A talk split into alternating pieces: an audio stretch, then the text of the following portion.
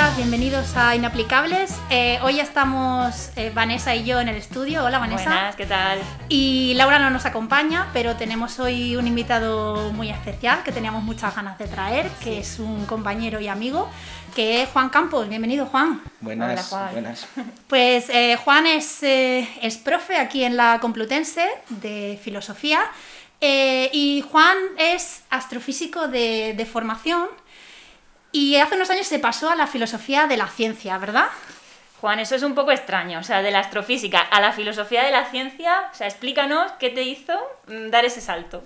Bueno, yo creo que no es, no es nada extraño, porque verdad, quien está dedicado a la astrofísica y, y pone sus ojos en el cielo, ¿eh? pues le puede pasar lo que al filósofo, que abra la boca y le caga un guano, ¿eh? que le caga una paloma. Quiero decir con esto que el que está siempre por las nubes, como decían los clásicos, ¿verdad? Pues lo que le puede ocurrir es que se quiera subir más a las nubes, ¿verdad? Que todo le parezca demasiado terrenal. Y ese es mi paso a la filosofía. O sea, se te quedaba corta la, la astrofísica a la hora de responder estas Eh, preguntas. Claro, no, la cuestión, digamos, principal, y ahora sin bromas, ¿no? Y sin alusiones clásicas. La cuestión principal es comprender, para mí. Eso es lo que persigo, ¿verdad? Comprender. Y entonces, eh, eh, lo que ocurre con las enseñanzas científicas es que uno llega hasta un punto y para comprender eh, necesita algo más. Y ese algo más, eh, pues lo he encontrado en la filosofía. ¿no? Sería esta, este el paso natural. ¿eh? Otros lo encuentran en la mística. Hay mucho astrofísico metido a místico y a filósofo místico orientalista, ¿verdad? Pero ¿qué tipo de cuestiones veías tú que, que- que te faltaban cuando, cuando, estabas dedica- cuando te dedicabas a la física? Bueno, las cuestiones fundamentales, yo creo que a todos los que hemos, eh, tenemos una formación, ¿verdad? Porque ser astrofísico es otra cosa, es dedicarse a ello, ya no me dedico a ello desde ese punto de vista, ¿verdad? Sino desde otro. Lo que me faltaba era efectivamente comprender eh, que todos aquellos desarrollos matemáticos y esas computaciones eh, que tenían que ver con el mundo. Esta era la cuestión. La cuestión era comprender el mundo, no era una cuestión meramente utilitarista, tecnológica, etcétera, que también, ¿verdad? Eso me interesaba mucho, eh, me llevó pues eh, 12 o 13 años de mi vida, ¿no?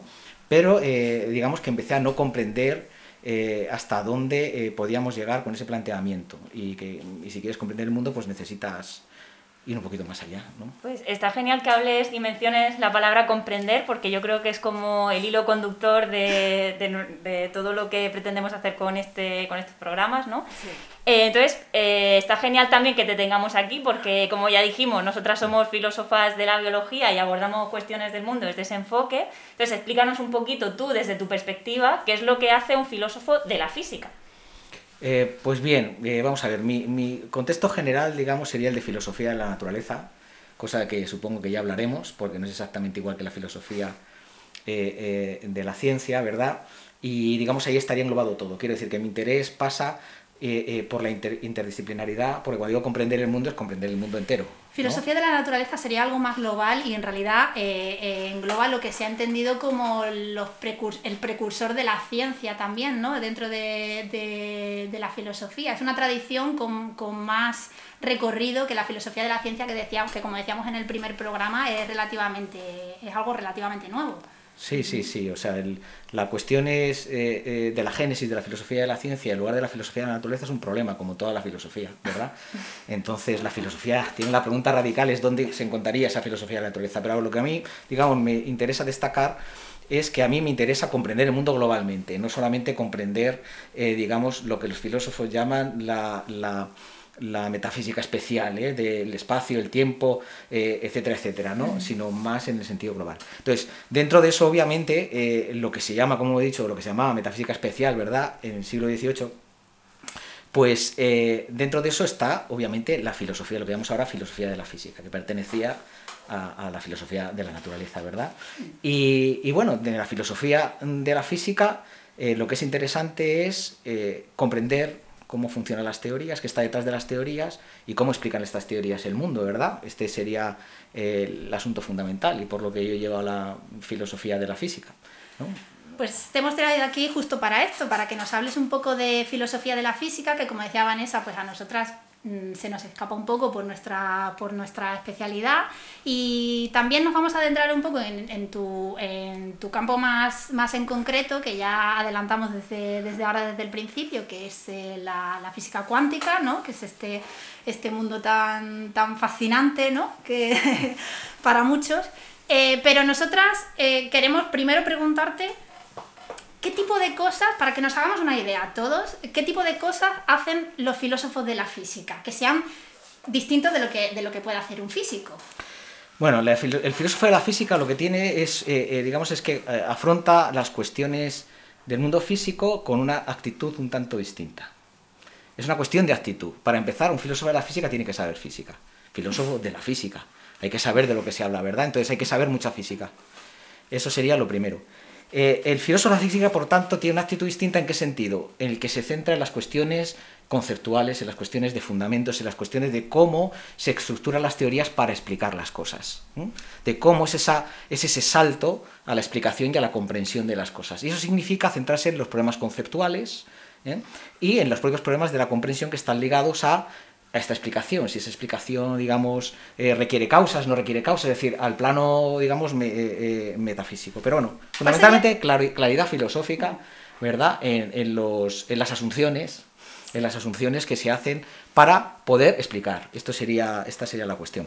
está genial lo que estás diciendo y me parece un punto súper interesante, más que nada por la asociación que se había hecho entre eh, bueno, cuando este rechazo a la, a la metafísica, ¿no? Eh, que ya hablaremos de él, que hubo durante, durante un tiempo en el siglo XX, que se pensaba que en realidad para explicar el mundo, para entenderlo, comprenderlo como decías tú, con la física era suficiente, porque todo se podía reducir a ella y ya tendríamos esa imagen global que tú estés diciendo que no, que eso se queda corto y que necesitamos otro enfoque y otra aproximación y que la filosofía es útil, me parece eh, sumamente interesante. O sea, bueno, aparte de que lo comparto, me parece que, que, es verdad que, no, que se nos queda corto, ¿no? Un enfoque solamente científico en ese sentido. Digo, es una, una moda, ¿verdad?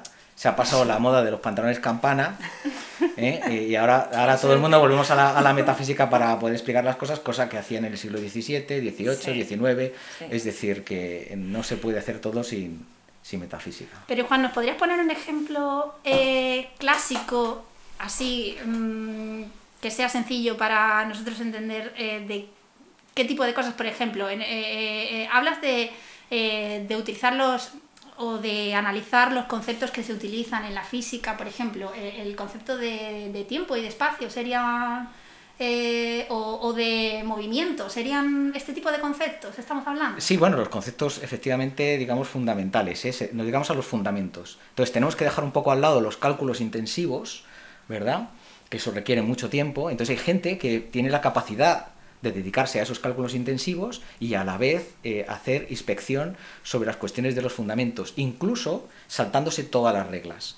Y estos son los ejemplos de los ya conocidos eh, Albert Einstein, Niels Bohr, Max Planck, Heisenberg, etcétera, etcétera. Es decir, ese salto se puede dar y muchos lo hacen como John Bell, ¿verdad? El, famoso eh, físico matemático del CERN. Bueno, pues se hacen en las horas, digamos, de, de descanso, como le pasaba a este físico.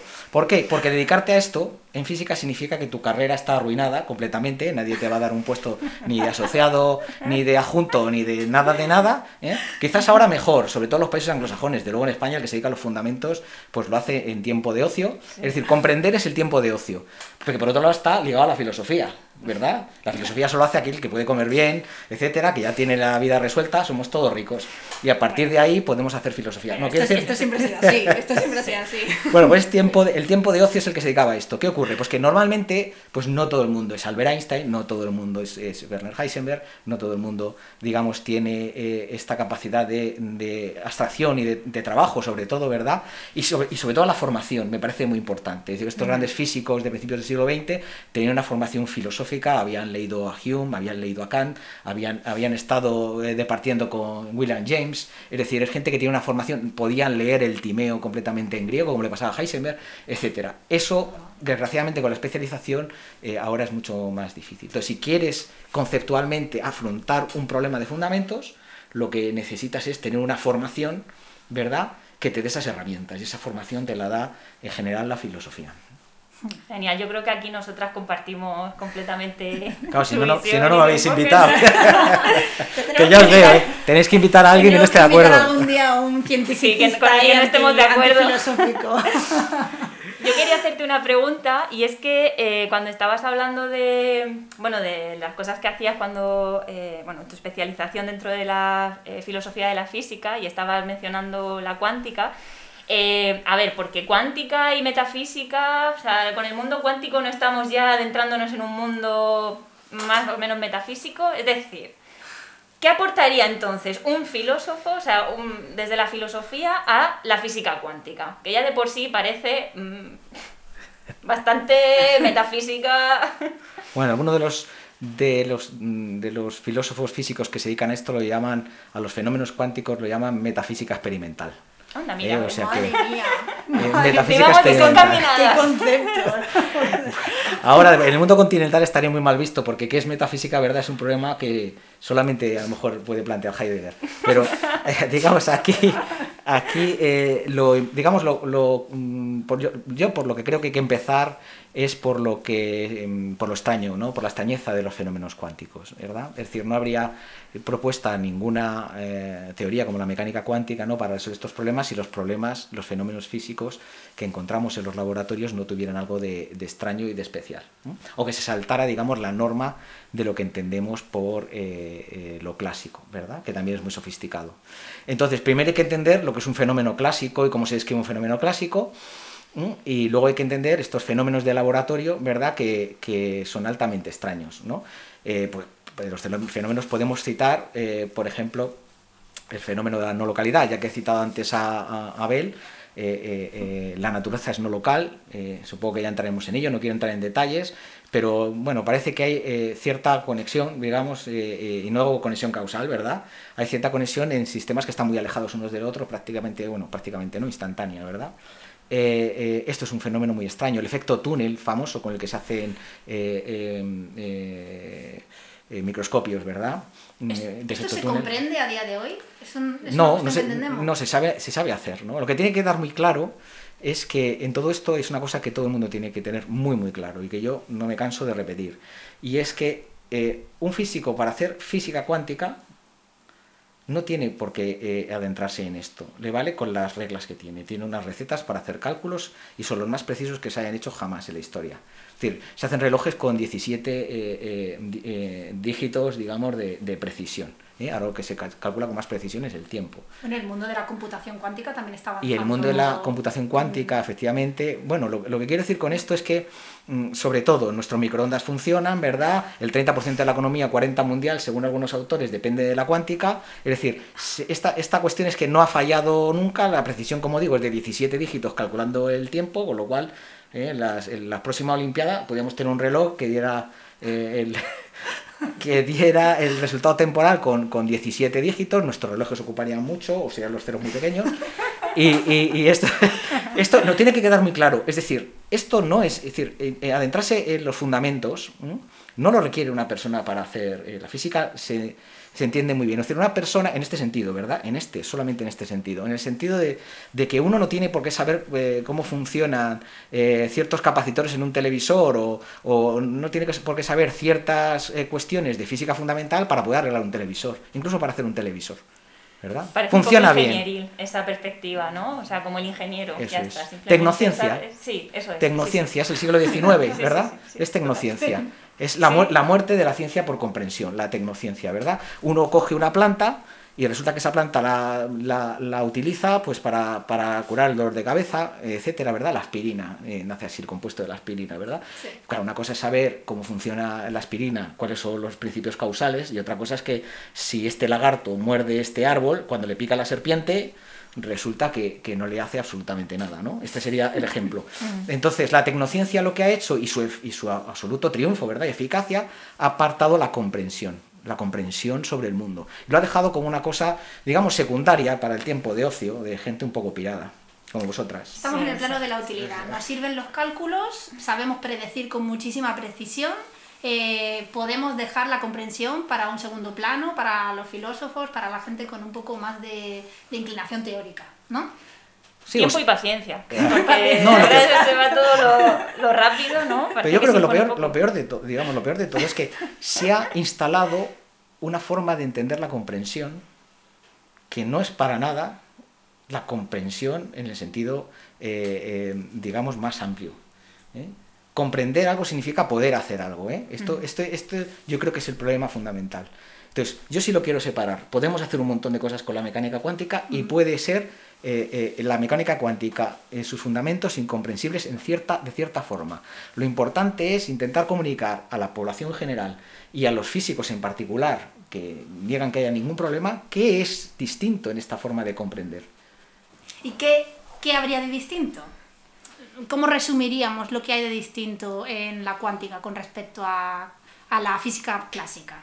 Bueno, pues básicamente lo que decías antes es, lo que decía antes es que hay que comprender lo que son los fenómenos clásicos y cómo los describimos, qué principios funcionan detrás, ¿verdad? Y todos, eh, digamos, podemos, yo creo, entender fácilmente que funciona, por ejemplo, el principio de continuidad y el principio de permanencia de la materia que decía Kant, ¿verdad? Que cuando no miramos las cosas, la sustancia tiene propiedades, que decimos... Siguen estando ahí, ¿no? siguen estando ahí, tiene sus propiedades y que las propiedades además cambian de forma continua, ¿verdad? La ley de continuidad que llamaba Leibniz, eh, que nosotros ahora llamamos principio de continuidad, ¿verdad? Natura non fucking saltum, es, sería un principio fundamental de la física clásica.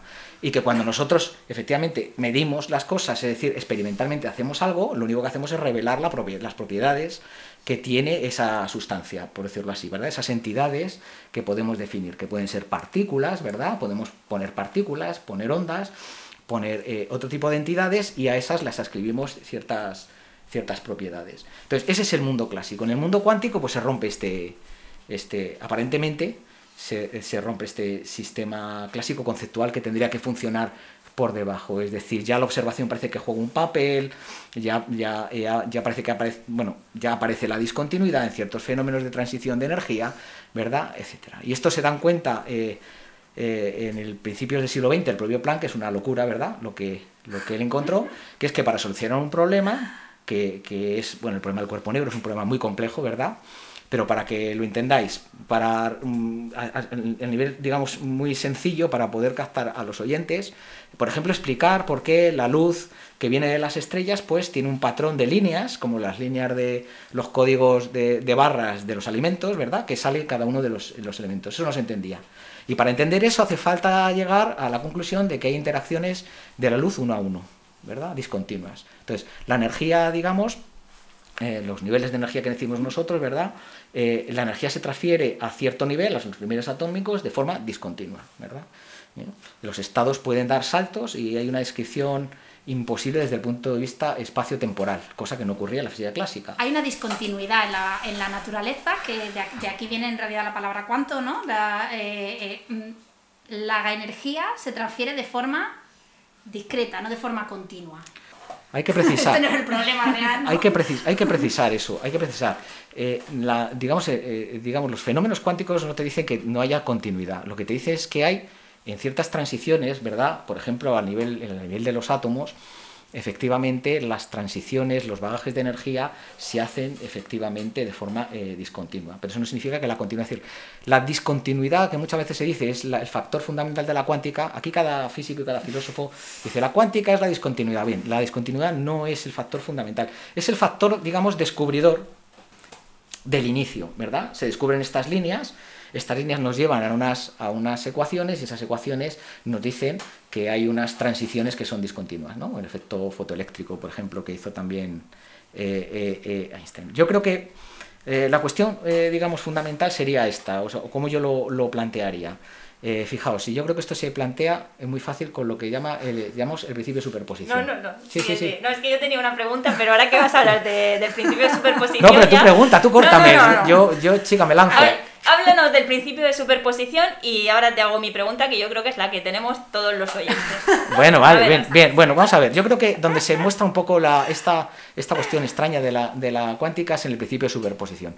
Bien, esto es más fácil, digamos, eh, con, con, medios eh, eh, visuales, ¿verdad? Pero vamos a intentar hacer una exposición en, en audio nada más de esto, ¿de acuerdo? Bien, nos imaginamos una fuente, ¿verdad? Una fuente, vamos a poner de luz, ¿verdad? O de luz o de materia, pero vamos a poner bueno, vamos a poner una fuente, una fuente que emite eh, eh, eh, bolas de billar. ¿verdad?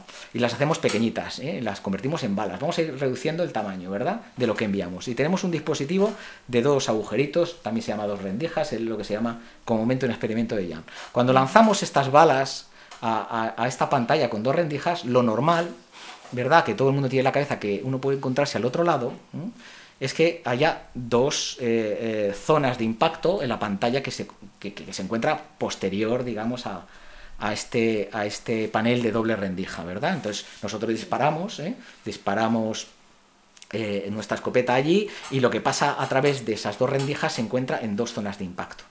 Muy bien, esto es absolutamente lo que diría la física clásica. Ahora vamos a bajar el tamaño de eso, lo vamos a reducir al máximo, ¿verdad? Y llegamos a entidades que nosotros no sabemos exactamente qué son, ¿verdad? pero que eh, eh, podemos eh, cualificar a través de experimentos, ¿verdad? Que son los átomos, los electrones, etcétera, este tipo de entidades. Bien, nosotros lo que hacemos es, como digo, reducir y hacer este experimento.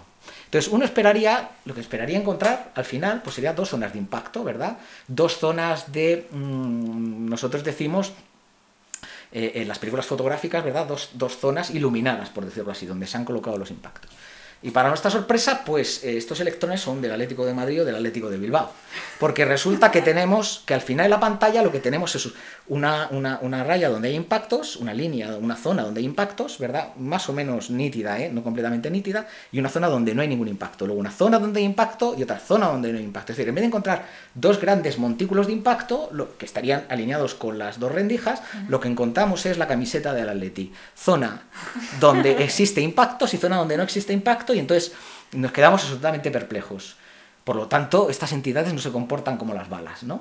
Claro, porque cuando vemos que hay eh, barras que se distribuyen de esta forma y no corresponden a las rendijas, eh, ¿por dónde han pasado, no? ¿Este, ¿Este sería el problema? Bien, y yo, sí, este sería el problema.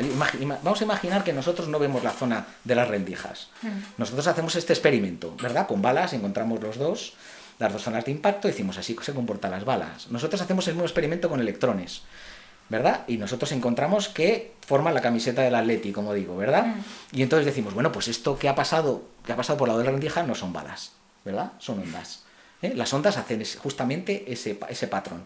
Y las ondas hacen ese, patrón de la camiseta del Atleti, como digo, porque las ondas están deslocalizadas, no son como las partículas, ¿verdad? Y esa deslocalización les permite superponerse, les permite sumarse. Todo el mundo en el mar cuando está en el mar tiene esa sensación de que viene una ola con otra, se juntan, ¿verdad? Y forman una cresta de, ola más grande. Y que hay zonas donde se, une una ola con una cresta grande, con un valle, y ahí se anula la, ola, ¿verdad? Ese es el principio de superposición clásico.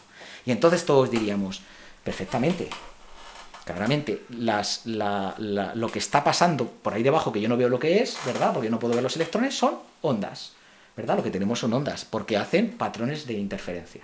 ¿Verdad? Forman estos patrones de camiseta del Atlético de Madrid. Claro, solo tenemos un problema. Las ondas es eh, el medio por el que se, transmite el sonido, se transmite la luz, pero estamos hablando de, cachitos muy pequeños de materia. Bueno, no sabemos de lo que estamos hablando. No sabemos. No, no sabemos porque nosotros no sabemos lo que son los electrones. Hemos partido de, ahí. Nosotros lo hemos llamado electrones, ¿verdad? Les hemos dado una carga, una masa, etcétera. Hemos calculado esto en un laboratorio y con las leyes de la física clásica pues, sabemos que, con la física de Maxwell, sabemos, y la física de Newton, sabemos que eso tiene una carga y una masa. ¿De acuerdo? Entonces nosotros no sabemos nada de esto. Entonces decimos, perfecto, perfecto. Son ondas. Y entonces continuamos el experimento. Y en el experimento lo que hacemos es que, lo que hacemos es que nosotros mandamos estas entidades que no sabemos lo que son de una en una. Es decir, bajamos la intensidad tanto, tanto, tanto, que sabemos que mandamos de una en una. ¿Qué ocurre? Que efectivamente encontramos los impactos uno a uno. Perfecto. ¿Verdad? Pues nos saldrán dos zonas de impacto. Eso es lo que pensamos. Eh, lo que ocurre es que volvemos a encontrar, el, eh, mandando una a una, es decir, de forma independiente mandamos una partícula a una partícula y encontramos que las partículas, la partícula 100.000 parece que sabe dónde colocarse, porque al final cuando pasan todas las partículas, o digo partículas, ¿verdad? O estas entidades, mejor dicho, que no sabemos lo que son, cuando mandamos estas entidades, se comportan efectivamente al impacto con la pantalla como una partícula, pero se saben colocar como las ondas. Esto es una maravilla. Como si hubieran sido todas lanzadas de golpe, ¿no? Como si hubieran sido todas lanzadas de golpe, es verdad. Entonces, este esta, es, esta es la cuestión. Esto es muy raro. Sí, esto bastante. Es, esto es muy raro, esto es muy raro. Y entonces ahí hablamos de superposición. La superposición clásica sería esta suma de ondas, ¿eh? que son estas entidades deslocalizadas ¿verdad? Deslocalizadas quiere decir que ocupan, ¿verdad? Pues un frente, como, como una ola del mar, ¿verdad? Eh, eh, que se pueden sumar, esta es una superposición clásica, y entonces se describen a través su dinámica de una ecuación de ondas, y la ecuación de ondas hace que la suma de dos ondas es una onda también, ¿verdad? Bien, el problema con estas ondas especiales es que eh, estas ondas especiales no están en el espacio físico en general.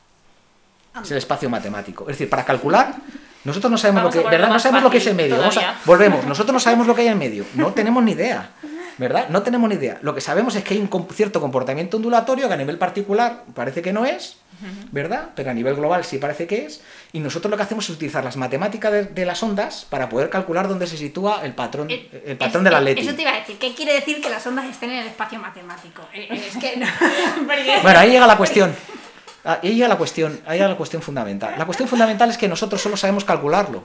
Utilizando las matemáticas de las ondas, unas ondas realmente especiales, ¿verdad? No, son unas ondas que estén en tres dimensiones, sino con las matemáticas de las ondas, que pueden tener muchas más dimensiones, ¿verdad? En cuanto hay más de una entidad, la cosa se complica mucho, eso ya no está en el espacio, nosotros decimos está en el espacio de configuración, de muchas dimensiones, ¿verdad? Lo que es importante aquí darse cuenta es que solo utilizamos, aquí ya está la parte, digamos, en la que es una separación clara en lo que es comprender el mundo y lo que es calcularlo. Yo utilizo una herramienta matemática que se parece a las ondas eh, clásicas, ¿verdad? A las ondas que nosotros decimos isomorfismo, ¿verdad? La onda y la representación matemática es en el espacio euclidio. Ahí la onda, la onda matemática y la otra onda es isomorfa, es decir, que tienen la misma eh, eh, estructura, vamos a decirlo así, ¿verdad? Y para que se entienda. Y, en el caso cuántico utilizamos otra, otra estructura que también es una estructura de onda para calcular, ¿verdad? Pero esa onda es una onda un poco, es una onda un poco extraña. Entonces su superposición, ¿verdad? Esa superposición se hace en el espacio matemático, quiere decir que yo supongo dos ondas, esas dos ondas, ¿verdad? Las superpongo, pero las superpongo matemáticamente, calculo y me da dónde van a, la probabilidad, ¿verdad? Aquí sería el otro concepto, la probabilidad de que un electrón caiga en un punto o en otro, y la probabilidad de que se forme ese patrón de interferencias al final, ¿verdad? Entonces, este sería el concepto. La mecánica cuántica no habla de las propiedades de lo que sea la partícula esa o la entidad, ¿vale? Cuando digo partícula se tiene que entender muy general. La entidad, ¿verdad? Sino que las propiedades, esas propiedades, eh, eh, no, no, es lo que te, da la mecánica cuántica, sino que te da la probabilidad, ¿verdad?, de que la partícula tenga estas propiedades. Por ejemplo, que, tenga esta, que llegue a esta posición o a esta otra. Que, nunca caiga en las, en las, en las franjas blancas de la LETI y que siempre caiga en las franjas rojas. A ver, ¿verdad? ahora que estás hablando de probabilidad y que nos estás explicando estas características de los fenómenos cuánticos como la superposición, hmm. eh, que me parece bastante complejo, la verdad. Eh, yo creo, o sea, voy a aprovechar para hacerte la pregunta, eh, como digo, y que yo creo que todos los oyentes se hacen, y es, entonces, cuando hablamos de probabilidad, ¿Dios juega los dados? Pues no sé lo que hace en sus horas de asueto, o si. Yo la verdad es que todavía no tengo contacto pero lo que puedo decir es, bueno, yo sé por dónde va la pregunta, ¿verdad? Eso es casi, yo creo que es una de las frases más conocidas, ¿verdad? Eh, sobre la teoría cuántica y el mundo cuántico, este fenómeno extraño. Bien, eh, esta frase ya sabéis que se le atribuye a, Einstein, ¿verdad? Está en una carta a, Max Born, creo, ¿eh? No, no quiero esto con precisión decirlo, pero sí está en una carta. Eh, yo creo que se han malinterpretado. Y cuando uno lee el texto completo de la carta se da cuenta que lo que está detrás de esta afirmación es lo siguiente, es que lo que no, desde luego, no admitía Einstein bajo ningún concepto no es que esté la probabilidad incrustada, digamos, en la teoría. Muchas teorías que tienen la probabilidad. Otra cosa es cómo se interprete la probabilidad. lo que no aceptaba es que... Con es lo de incertidumbre. Claro, Claro. Bien. Eh, ah, bueno, eso viene, viene después, ¿verdad? Es la realidad en el, en el sentido clásico. Eh, no, no, no, tenemos, no tenemos una historia determinista de procesos particulares, pero podemos tener una predicción probabilística de qué va a pasar eh, estadísticamente, ¿no? En agregados. Bueno, pues con el Dios no juega los dados, digamos que él no está hablando de la probabilidad en este sentido, ¿verdad? lo que dice, si uno lee el texto de la carta a, a Masmore, tiene que ver con que, eh, digamos, no fije, Dios no fija, digamos, los fenómenos a través de la observación, ¿verdad? Es decir, que el papel del observador no es el que fija la propiedad, que la propiedad las tienen las cosas antes de que alguien las observe o las mire en el laboratorio. Ojo con lo de observar, ¿verdad? En mecánica cuántica observar significa pues hacer un experimento, ¿verdad? Realizar un experimento, no que alguien lo mire con sus ojillos. Entonces lo que quiere decir eh, Einstein es lo que no compartía en absoluto, es que alguien al, al, al, al observar, ¿verdad? porque Dios nos haya dado, digamos, un, mundo en el que la gente al medir le dé propiedades a las cosas, sino que las cosas tienen propiedades antes de, que, de, que existieran observadores en este sentido amplio. ¿eh? Entonces, esa probabilidad está ligada a lo que nosotros llamamos el experimento de medida, ¿verdad? Esta, esta partícula, este, esta entidad, ¿eh? el fotón, ¿verdad? O el electrón que cae en la pantalla, nosotros podemos calcular la probabilidad con la que el fotón ha caído en este punto de la pantalla. Y esa probabilidad está ligada o no está ligada a la medida. ¿De qué forma mirar? ¿eh? Esta sería la frase un poco. ¿En qué forma la luna existe mientras nosotros no la miramos, verdad? No somos eh, eh, Berkeley. este, es, este, es, este es el asunto. Esto es lo que quería decir Einstein. Lo otro es, es absurdo, no tiene ninguna... es decir, Einstein era, uno de los grandes físicos estadísticos de todos los tiempos, un creador de la teoría de la física estadística. Juan, este problema del observador eh, ha sido, mm, bueno, un poco lo que, lo que más se ha tratado en, divulgación de, física cuántica, ¿no? Esta cuestión eh, de que no mm, sabemos hasta qué punto están determinados los fenómenos con independencia de una medida eh, y esto se ha llevado hasta, hasta el, plano de, hablar de que es la mente la que determina los fenómenos, ¿no? Y aquí hay todo un mundo un poco magufo eh, sobre, eh, desde luego muy pseudocientífico, sobre qué papel tiene el observador en la realidad. ¿Qué, puedes decirnos de esto? ¿Qué te... Bueno, yo creo que también aquí sería importante eh, hacernos un esquema, ¿verdad? La filosofía, lo que... Eh, no, sé si, eh, no sé, yo lo he leído en un libro de García Morente, ¿verdad? La filosofía lo que intenta es es desplegar un mapa, ¿verdad? Para poder eh, eh, comprender mejor eh, el mundo, ¿verdad? Para saber dónde, dónde, está la ciudad utilizo un mapa. Pues estoy aquí en la Plaza Mayor, ¿no? Aquí en Madrid. Y a partir de aquí, si yo quiero venir a la Complutense, tengo que hacer esto. Bueno, pues este es el mapa. Y el mapa de la física, lo que algunas personas, digamos, cuesta entender es que en el mapa de la física hay una parte que es el formalismo. Que una teoría no es solamente las matemáticas. Las matemáticas tienen que ver con las matemáticas, ¿verdad? Pero las teorías físicas, como las teorías biológicas, etcétera, etcétera, tenemos este mapa. El mapa tenemos una parte que es el formalismo. Este es el, gran, eh, el, gran ingenio de, Galileo, nos ha llevado a que pues, la naturaleza solo se puede leer en este maravilloso libro eh, eh, si uno domina este lenguaje matemático. Tenemos el formalismo, por un lado. Y por otro lado tenemos los, los, fenómenos experimentales. Y hace falta conectar las dos cosas, ¿verdad? Hace falta un puente.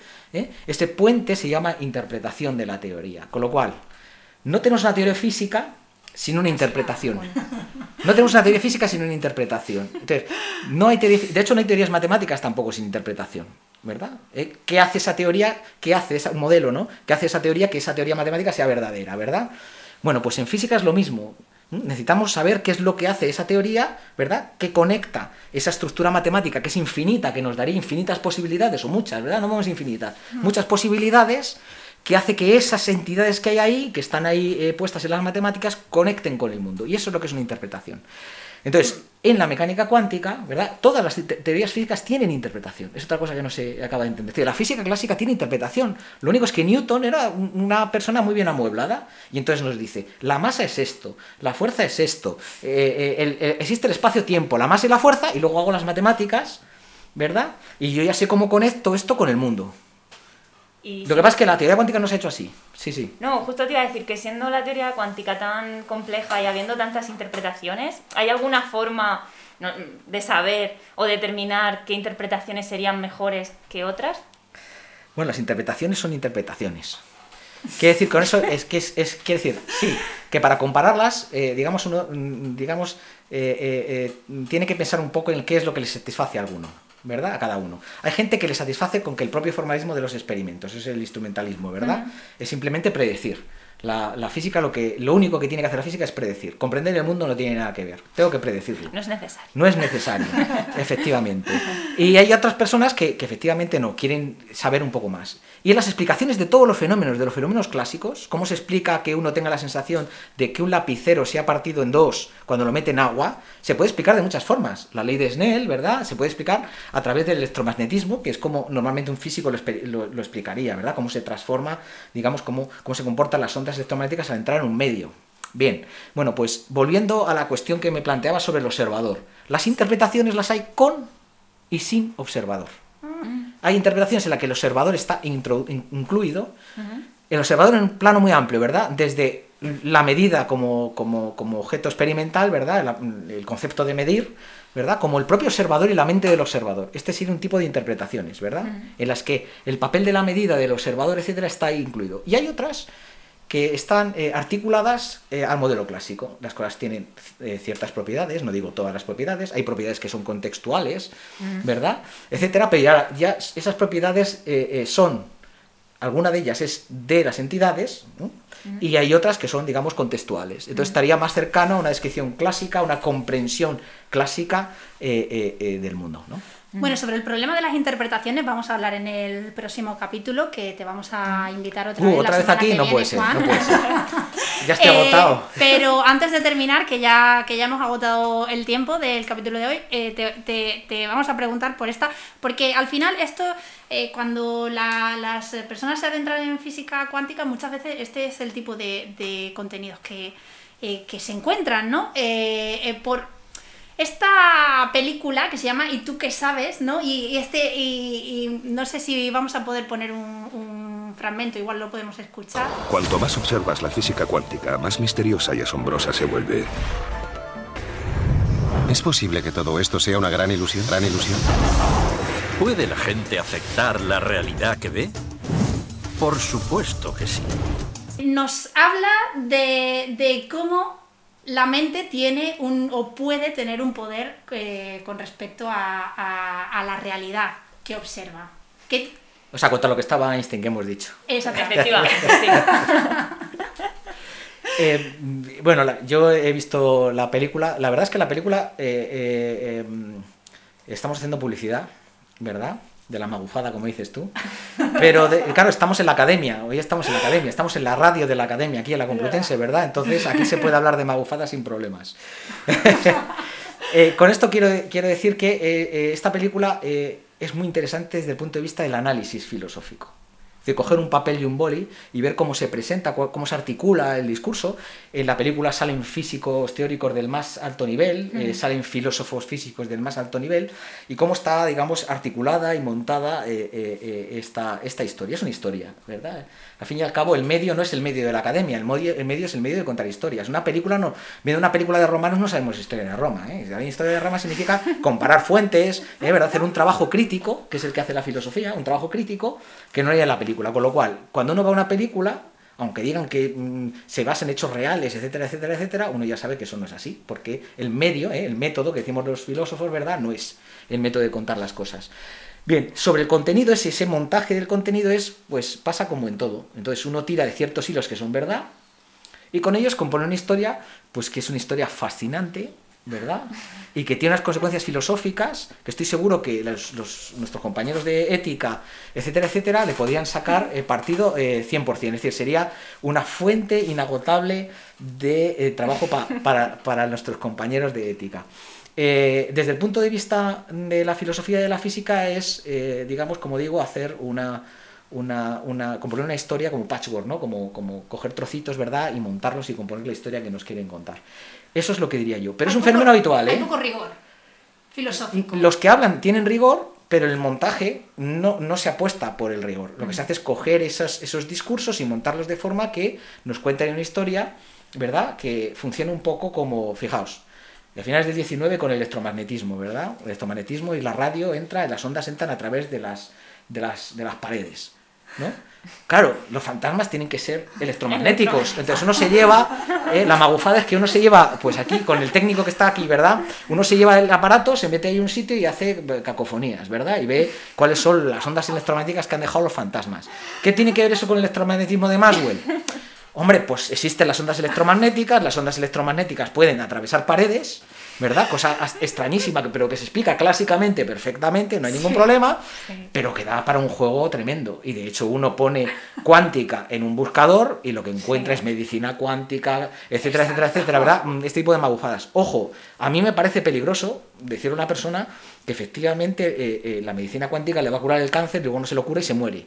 ¿Verdad? Eso me parece peligroso. Hay cosas que son más graciosas y hay cosas que son muy peligrosas. Y esto pasaba igual, ¿no? Tú vas a ponerte en contacto con tu ser que ha muerto, ¿verdad? Y entonces aquello era un desastre. Y también lo curioso de esto es que, mira, hablando de físicos y de físicos eh, eminentes, muchos de ellos iban a, a, sesiones de parapsicología. Es hay que separar, digamos, esta... Es decir, eh, todos nosotros podemos estar eh, participando, digamos, en este mundo mágico que no nos ha separado desde que comenzamos a andar, ¿verdad? En la época de los griegos. Con lo cual, eh, esa es mi opinión eh, sobre la película. Entonces, el que quiere enterarse bien de qué se está explicando ahí, tiene que saber algo sobre las interpretaciones de la cuántica y no de por qué requiere una interpretación. Todas las teorías físicas requieren interpretación. Otra cosa es que la teoría la ponga en la mesa. Esta es la interpretación. Mm. Bueno, Juan, pues te vemos en la siguiente temporada que te vamos a volver a traer para que nos cuentes más cositas. Eh, muchas gracias. Muchas gracias, Juan. Gracias a vosotros. Nos vemos la semana que viene.